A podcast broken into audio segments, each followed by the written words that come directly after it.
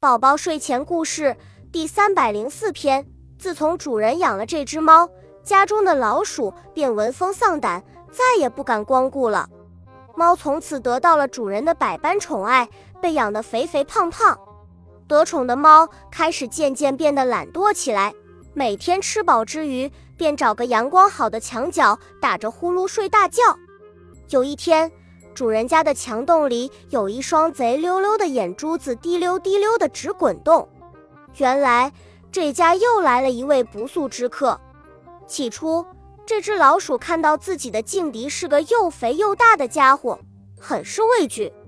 可是，在他做了几次试探性的动作之后，也没见到他的对手有任何反应。于是，这只老鼠便壮起了胆子，贼头贼脑地溜出了洞。其实，正在打呼噜的肥猫早就被老鼠一阵悉悉索索的响动惊醒了。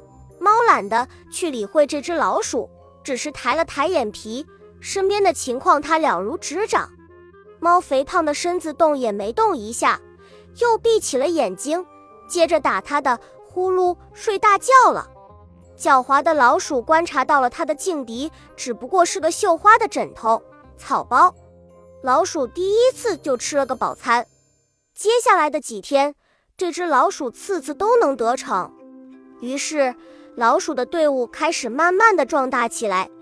主人也发现了问题的所在，猫渐渐被主人所反感，不再好吃好喝的喂养它。懒猫习惯了娇生惯养的生活，即使看到老鼠排着长长的队伍从它的眼前大摇大摆地走过，也无动于衷。老鼠越来越猖狂，由原来的胆小变得胆大妄为，由原来的瘦小变得肥大。老鼠胆大的甚至可以从他们的劲敌身边越来越去了。唉，也难为这只猫了。自从来了这帮耗子，它便失去了主人的宠爱。而今的这只猫想逮只老鼠解解饿，在主人面前卖卖乖也不行了。它心有余也力不足矣。一天，他终于逮着了一只耗子，那是被主人要死的。